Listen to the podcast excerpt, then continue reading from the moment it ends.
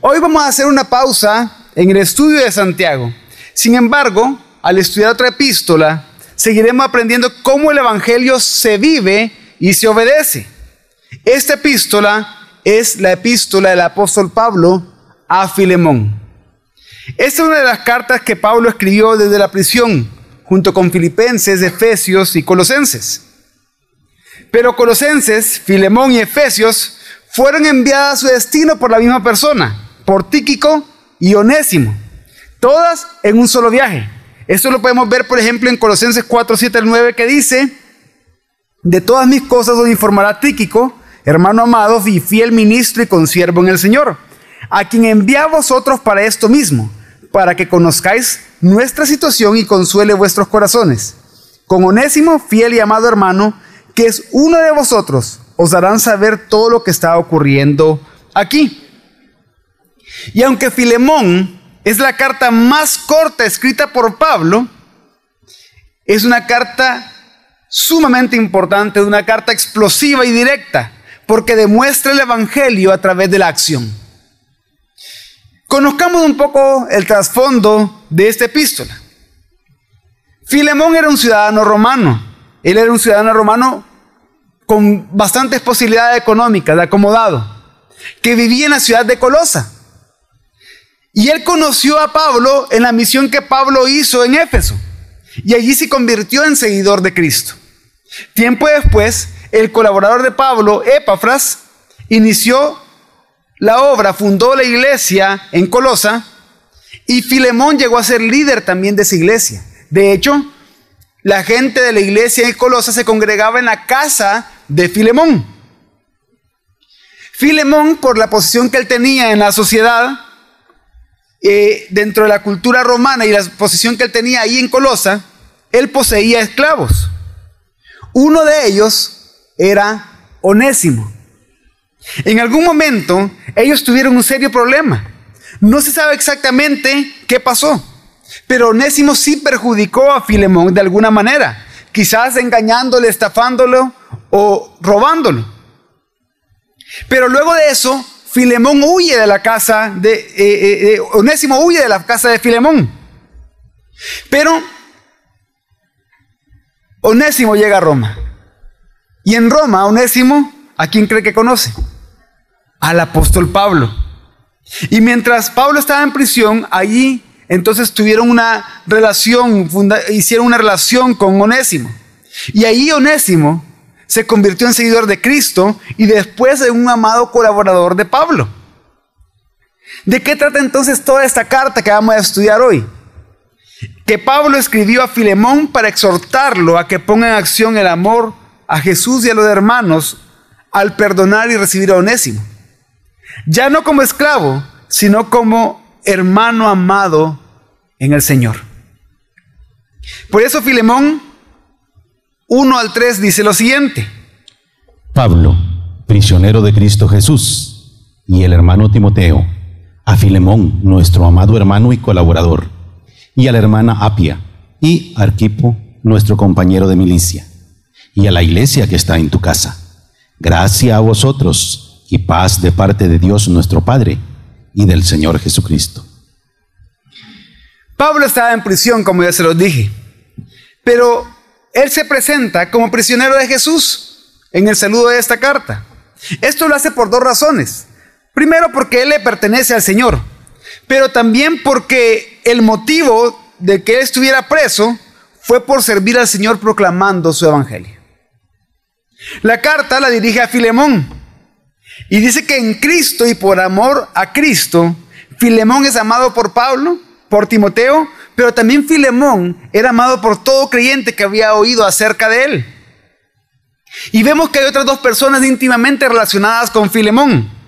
Apia, que le llama Pablo nuestra hermana, y Arquipo, nuestro compañero de milicia, le llama Pablo.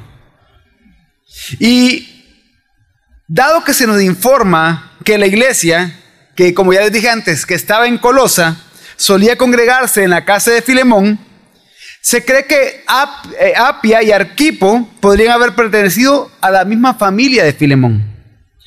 Que Filemón era el esposo y padre, Apia la esposa y madre y Arquipo el hijo.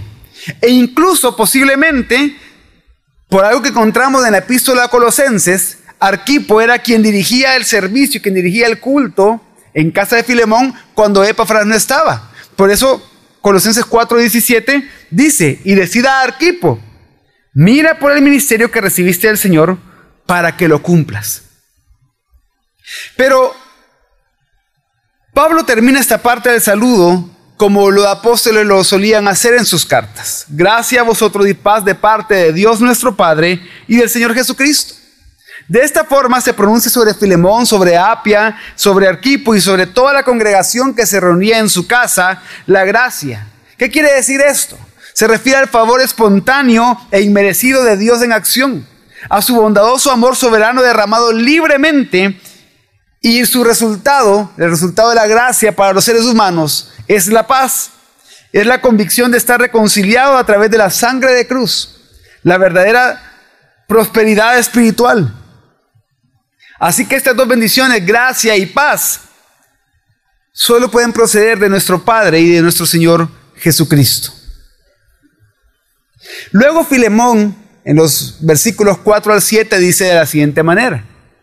Doy gracias a mi Dios siempre, haciendo mención de ti en mis oraciones, porque oigo de tu amor y de la fe que tienes hacia el Señor Jesús y hacia todos los santos y ruego que la comunión de tu fe llegue a ser eficaz por el conocimiento de todo lo bueno que hay en vosotros mediante Cristo. Pues he llegado a tener mucho gozo y consuelo en tu amor, porque los corazones de los santos han sido confortados por ti, hermano. Y después del saludo, Pablo hace una oración en la que da gracias por Filemón. ¿Por qué da gracias por Filemón? Porque las personas dan testimonio del amor y de la fe que él tiene hacia Jesús y del amor que él tiene hacia la iglesia. Pero Pablo también no solo da gracias por Filemón, sino que también ruega u ora por él. Y con este, eh, con este eh, eh, ruego, con esta oración, Pablo está allanando el camino para una petición específica que le va a hacer después a Filemón, la cual es el motivo de toda esta epístola. Pablo escribe que ruega por que la comunión de tu fe, le dice Filemón, llegue a ser eficaz por el conocimiento de todo lo bueno que hay en vosotros mediante Cristo. Y aquí vemos un concepto bien importante en la epístola de Filemón, un concepto teológico bien importante, y es la palabra comunión. Esta palabra viene del griego koinonia, que significa compartir o participar en lo común. Lo interesante es que ese concepto teológico se refiere a la comunión entre la iglesia, pero también se refiere a los vínculos que esta comunión genera entre los miembros de las iglesias cristianas y Dios.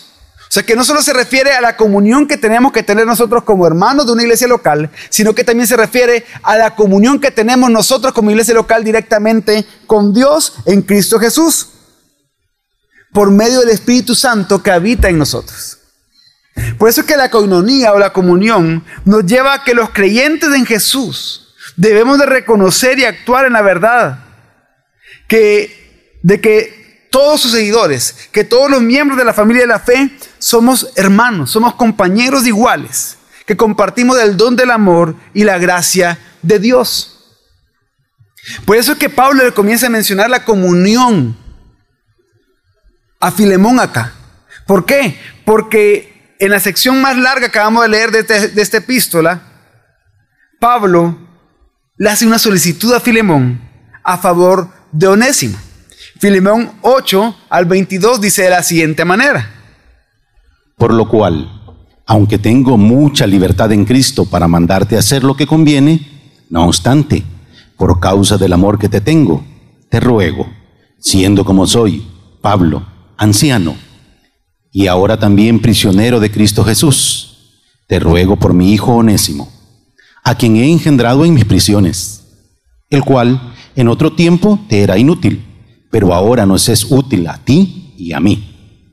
Y te lo he, y he vuelto a enviar en persona, es decir, como si fuera mi propio corazón, a quien hubiera querido retener conmigo, para que me sirviera en lugar tuyo en mis prisiones por el Evangelio.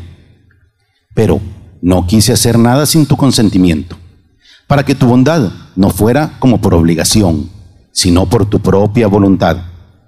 Porque quizá por esto se apartó de ti por algún tiempo, para que lo volvieras a recibir para siempre, ya no como esclavo, sino como más que un esclavo, como un hermano amado, especialmente para mí, pero cuanto más para ti, tanto en la carne como en el Señor.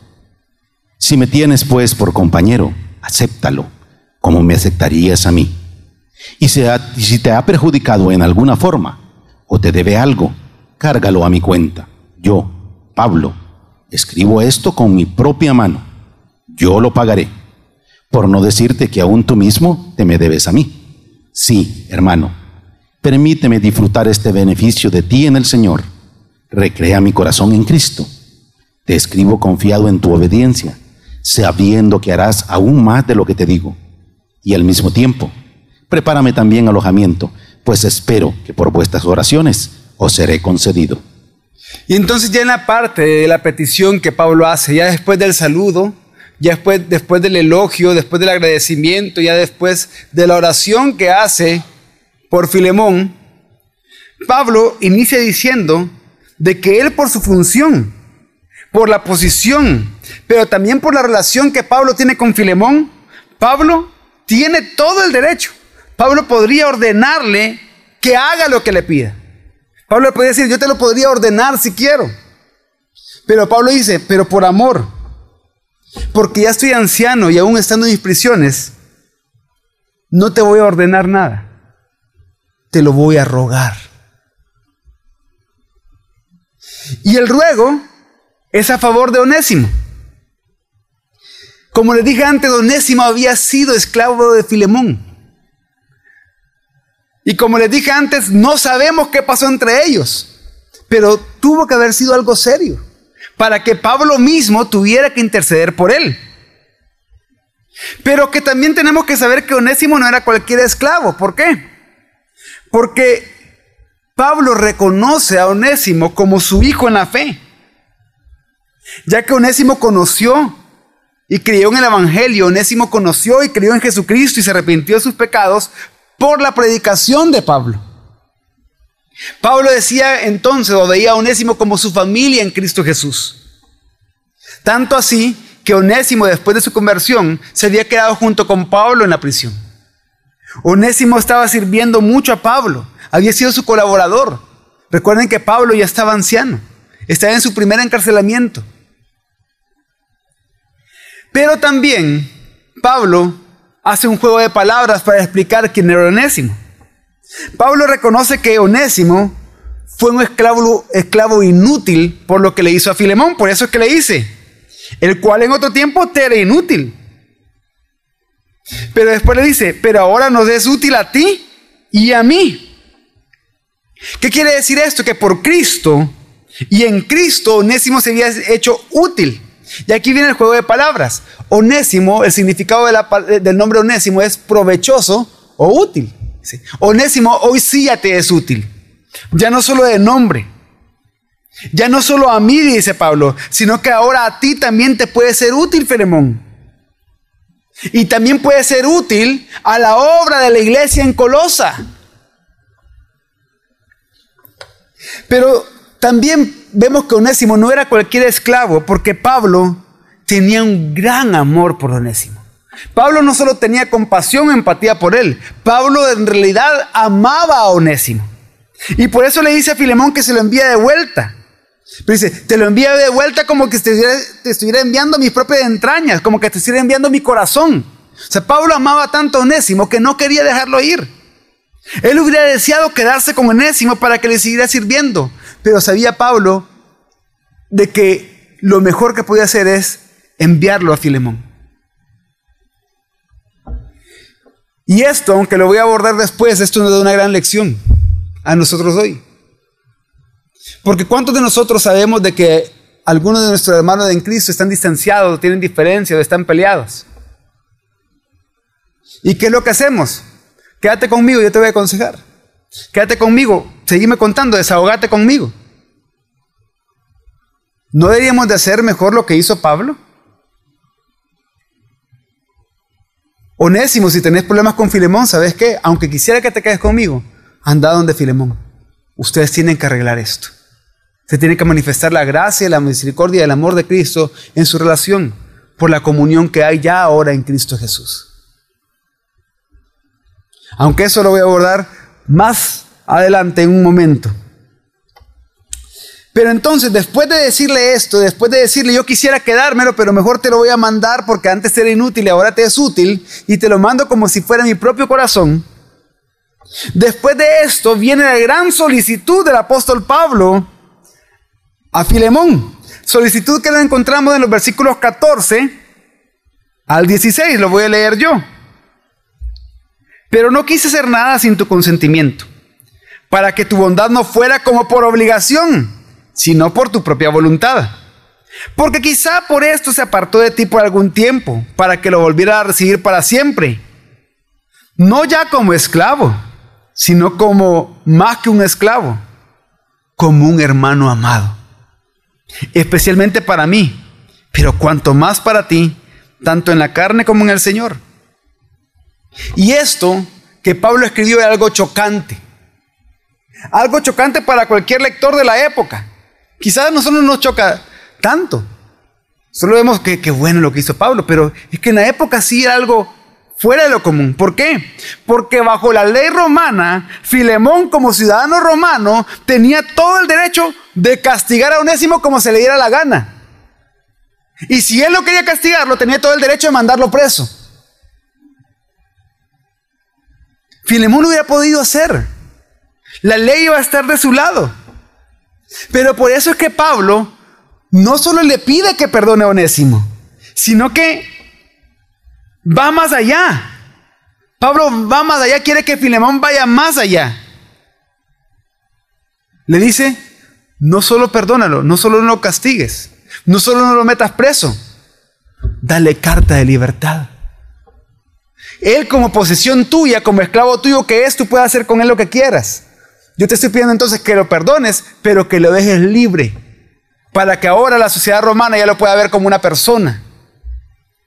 Pero no solo le estaba haciendo eso Pablo por altruismo, sino que, vean esto, Pablo no solo le pide que lo perdone, sino que lo deje en libertad. Pero aún va más allá.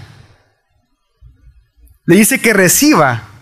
Le dice a Filemón, recibe a Onésimo. Recibe a este que ha sido tu esclavo como alguien socialmente igual a ti. Recíbelo como si fuera tu hermano, como miembro de tu familia, como si tu hermano mismo de carne se tratara. Así recíbelo. Y es que vemos entonces que lo que estaba pidiendo Pablo altera el status quo del orden social romano. Pero ¿por qué Filemón tendría que hacer esto? ¿Por qué Filemón tendría que aceptar esta solicitud de Pablo? Y es que, como les dije al principio, Pablo escribió cuatro cartas desde la prisión, pero tres fueron enviadas por Tíquico y por Onésimo. La de, la carta de Éfeso, a los Efesios, la epístola a Filemón, que es la que estamos estudiando, pero también a los colosenses. Y recuérdense que Filemón era un líder importante de la iglesia de Colosa. Por lo tanto, Filemón tendría que haber escuchado también la carta a los colosenses cuando la llevó Tíquico. Por entonces, volvamos a la pregunta que hice. ¿Por qué Filemón tendría que hacer esto que Pablo le pedía? Colosenses 3, 10 al 11 dice lo siguiente. Y os habéis vestido del nuevo hombre el cual se va renovando hacia un verdadero conocimiento, conforme a la imagen de aquel que lo creó. Le dice, ustedes ya no son impíos, les dice, ustedes ya no son de esos que están maldiciendo y todo eso, sino que ustedes han quitado ya ese viejo hombre, estas vestiduras del viejo hombre, y se han revestido ya del nuevo hombre, se han revestido de Cristo. Están siendo renovados, pero ¿cómo es la renovación? El versículo 11 lo dice. Y una renovación en la cual no hay distinción entre griego y judío, circunciso e incircunciso, bárbaro, escita, esclavo o libre, sino que Cristo es todo y en todos. En esa renovación, a los que están en Cristo, ya no importa si son esclavos o libres. Cristo es todo y en todos. Pero Pablo también escribió a los colosenses lo siguiente en el mismo capítulo 3. Colosenses 3, 12 al 14 dice, Entonces, como escogidos de Dios, santos y amados, revestidos de tierna compasión, bondad, humildad, mansedumbre y paciencia, soportándonos unos a otros y perdonándoos unos a otros. Si alguno tiene queja contra otro, como Cristo os perdonó, así también hacedlo vosotros. Y sobre todas estas cosas, vestidos de amor, que es el vínculo de la unidad. Es el vínculo de la unidad, el vínculo de la comunión. Entonces Pablo le está diciendo, te pido que hagas esto. Te pido que hagas esto porque ahora los que estamos en Cristo y nos hemos vestido de Cristo y nos hemos renovado en Cristo, esta renovación implica que no hay esclavo ni libre. Cristo es todo en ti y es todo en, en unésimo Filemón. Pero además de eso, como nos hemos revestido de este nuevo hombre, como escogidos de, Dios y amados, nos vestimos también de bondad, humildad, mansedumbre, paciencia y compasión. Nos soportamos unos a otros y nos perdonamos unos a otros, Filemón. Y le comienza a hablar del amor, que es el vínculo que mantiene la comunión. Filemón tendría que haber escuchado esto porque era líder de Colosa y la epístola a los colosenses. Fueron enviadas juntas por las mismas personas.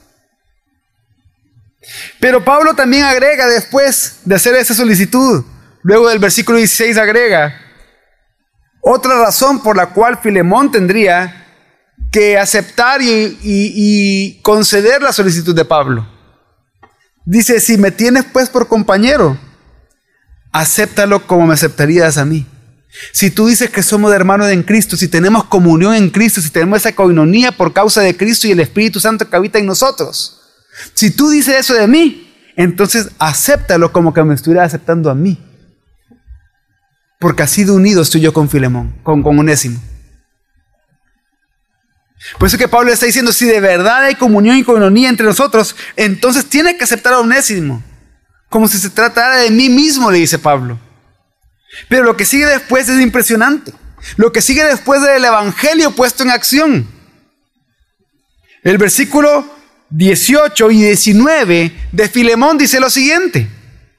Y si te ha perjudicado en alguna forma o te debe algo, cárgalo a mi cuenta. Yo, Pablo, escribo esto con mi propia mano. ¿Por qué pone esto? Porque seguramente en el saludo él dice que está escribiendo Pablo y el amado hermano Timoteo. Seguramente Pablo estaba dictando a Timoteo, pero en ese momento como que le quitó el lapicero y le dice, yo estoy escribiendo esto de mi mano. Yo, Pablo, escribo esto con mi propia mano. Yo lo pagaré. Por no decirte que aún tú mismo me debes a mí. Cualquier agravio que Onésimo hubiera hecho, Pablo iba a cargar con él.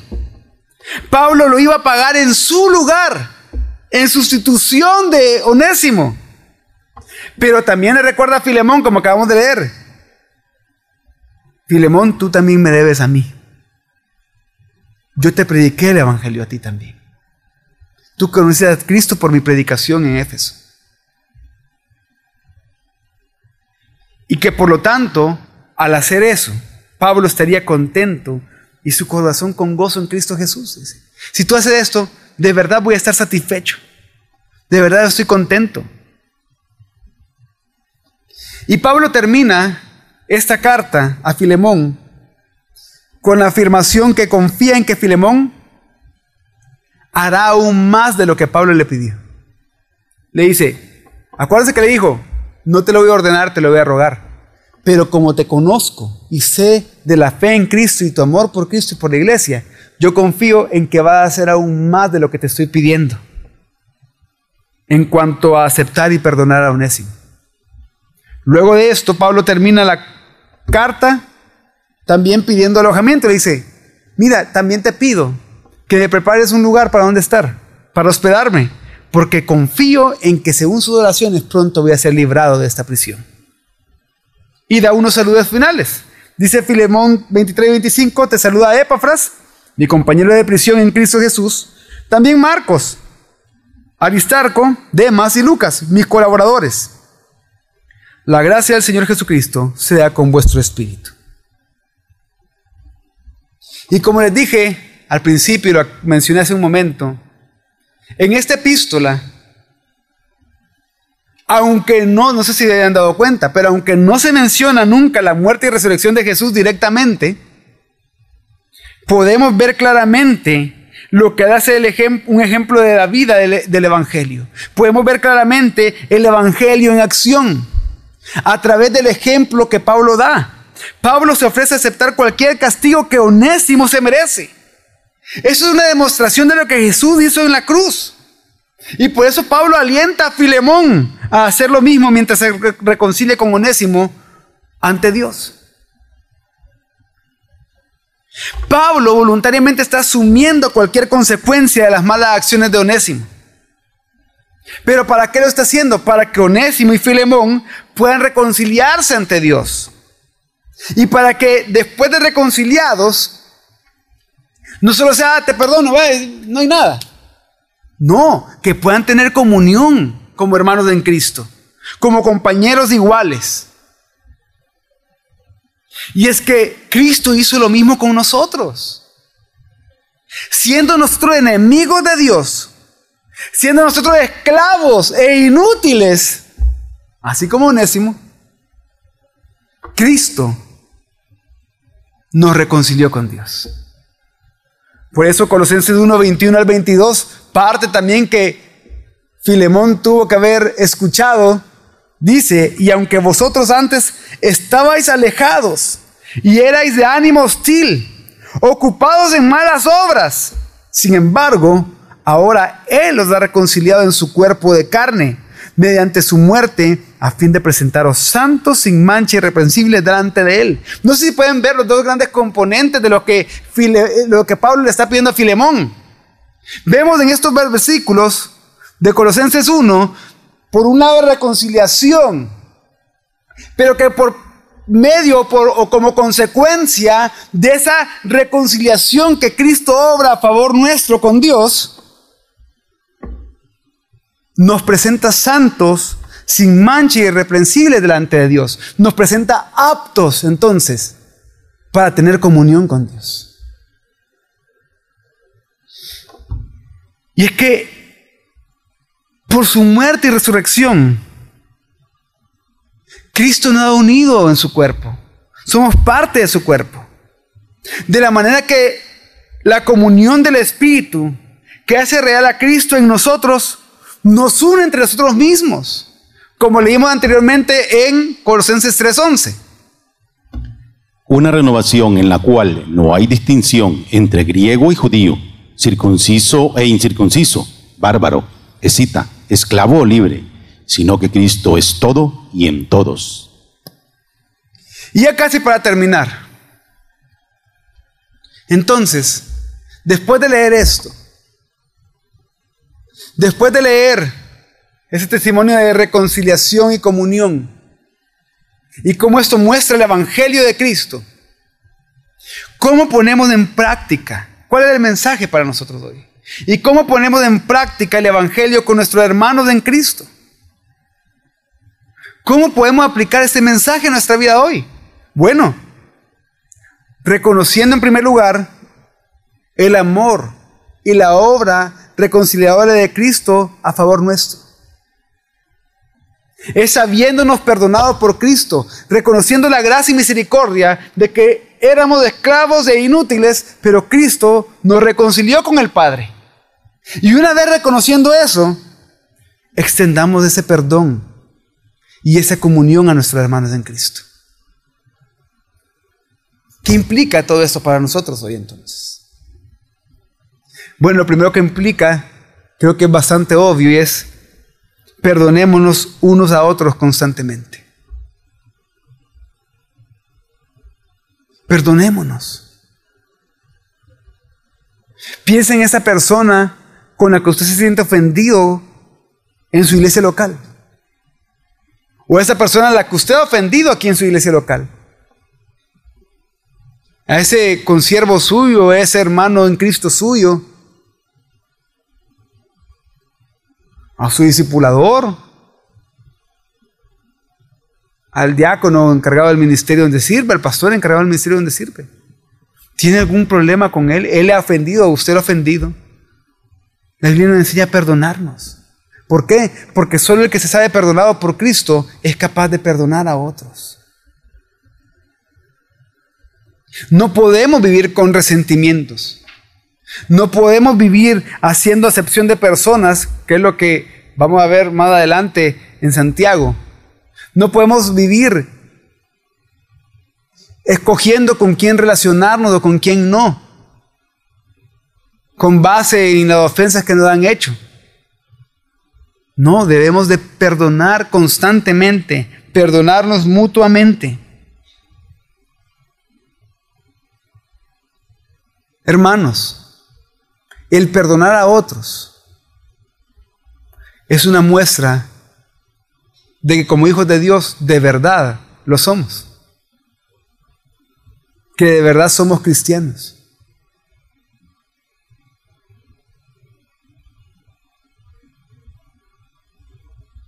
Pero también, hermanos, el pedir perdón a otros cuando nosotros hemos pecado en contra de ellos es una muestra de que reconocemos del Evangelio y estamos viviendo. ¿Por qué? Porque sabemos que somos pecadores. Pero también sabemos que aunque somos pecadores, Cristo nos perdonó. Y en esa confianza y en base al sacrificio de Cristo y el Evangelio, yo me acerco con humildad a mi hermano a pedirle perdón por la ofensa que le hice, por la manera en que pequé, con la confianza que Él me va a perdonar, así como Cristo me perdonó. Vemos entonces cómo el Evangelio es la base de las relaciones entre hermanos de la iglesia. En segundo lugar, ¿qué implica? Que nosotros los creyentes en Jesús debemos reconocer y actuar en la verdad que todos los seguidores de Cristo, todos los hijos de Dios, todos nuestros hermanos en Cristo son compañeros iguales, que compartimos el don del amor y la gracia de Dios. Nosotros no podemos estar acá pensando que somos más que los demás. Porque el hermano que está a la par suyo, a la par suya o atrás de usted, tiene el mismo valor para Dios, no solo porque es creado por él la imagen y semejanza de él, sino que también porque Cristo murió por ese hermano o por esa hermana que está a su lado.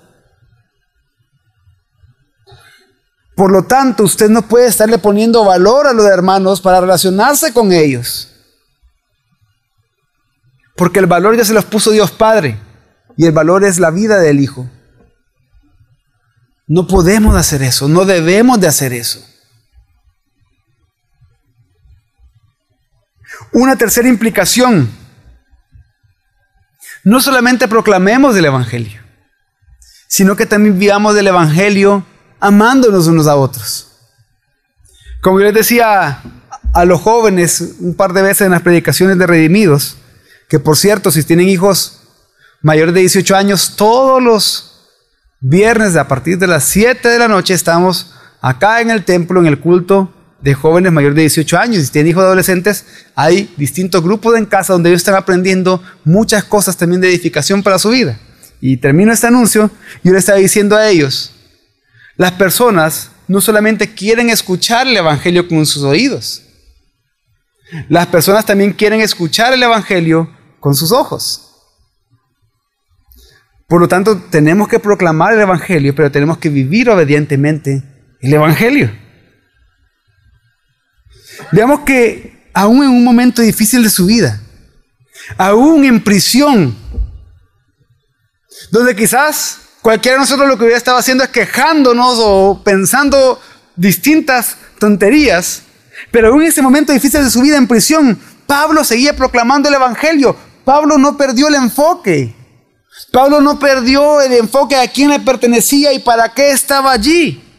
Tanto así que eso llevó a Onésimo a que creyera y se convirtiera en cristiano. Porque Pablo predicó el Evangelio. No importando su circunstancia, ni importando el lugar, ni el momento. Pablo lo hizo. Y eso debemos de hacerlo nosotros. Segunda de Corintios 5, 18 al 20 dice, y todo esto procede de Dios, quien nos reconcilió consigo mismo por medio de Cristo y nos dio el ministerio de la reconciliación. Vea esto. Dios nos reconcilia. Dios nos perdona no solamente para que perdonemos, Dios nos reconcilia para que le sirvamos a través del ministerio de reconciliación a Él. ¿Qué es eso? Enseñar a otros que Cristo estaba, que Dios estaba en Cristo reconciliando al mundo consigo mismo, no tomando en cuenta a los hombres sus transgresiones, y nos ha encomendado a nosotros la palabra de la reconciliación.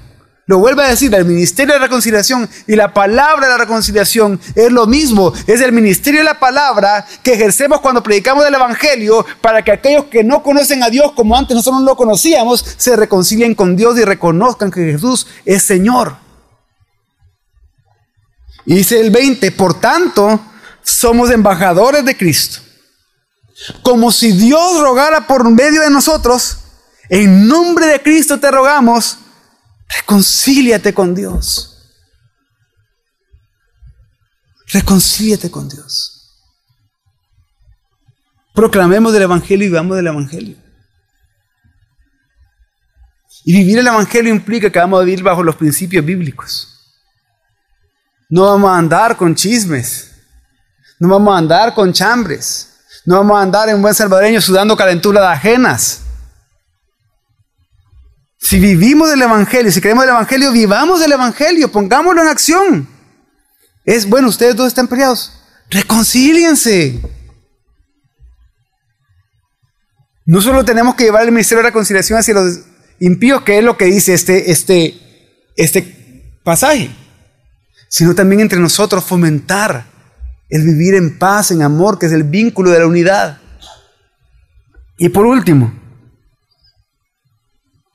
Vemos que esta epístola, obviamente, si está en la Biblia, es porque es totalmente inspirada por Dios, por el Espíritu Santo. Y muchos quizá la han criticado porque dicen, bueno, entonces Pablo estaba aceptando de la esclavitud. Porque Pablo no condena directamente la esclavitud, no, no lo hace. No lo hace directamente, pero da un golpe directo al espíritu de la esclavitud. ¿Por qué? Porque él no estaba pidiendo de que únicamente se dejara libre a un esclavo. La petición de él era, perdónalo, déjalo libre y acéptalo como alguien de tu propia casa, como un hermano en Cristo Jesús. Y es que en Filemón aprendemos también que aunque la cultura que nos rodea pueda permitir algo que está en contra de la palabra de Dios. Que aunque la cultura que nos rodea pueda ver como bueno algo que está en contra de la palabra de Dios. Nosotros debemos, por medio del Evangelio, transformar nuestra cultura. Ese es el propósito por el cual nosotros proclamamos, aconsejamos y enseñamos a toda persona, en todo tiempo, en todo lugar, todo el consejo de Dios, para transformar con el Evangelio nuestra ciudad. Vamos a orar.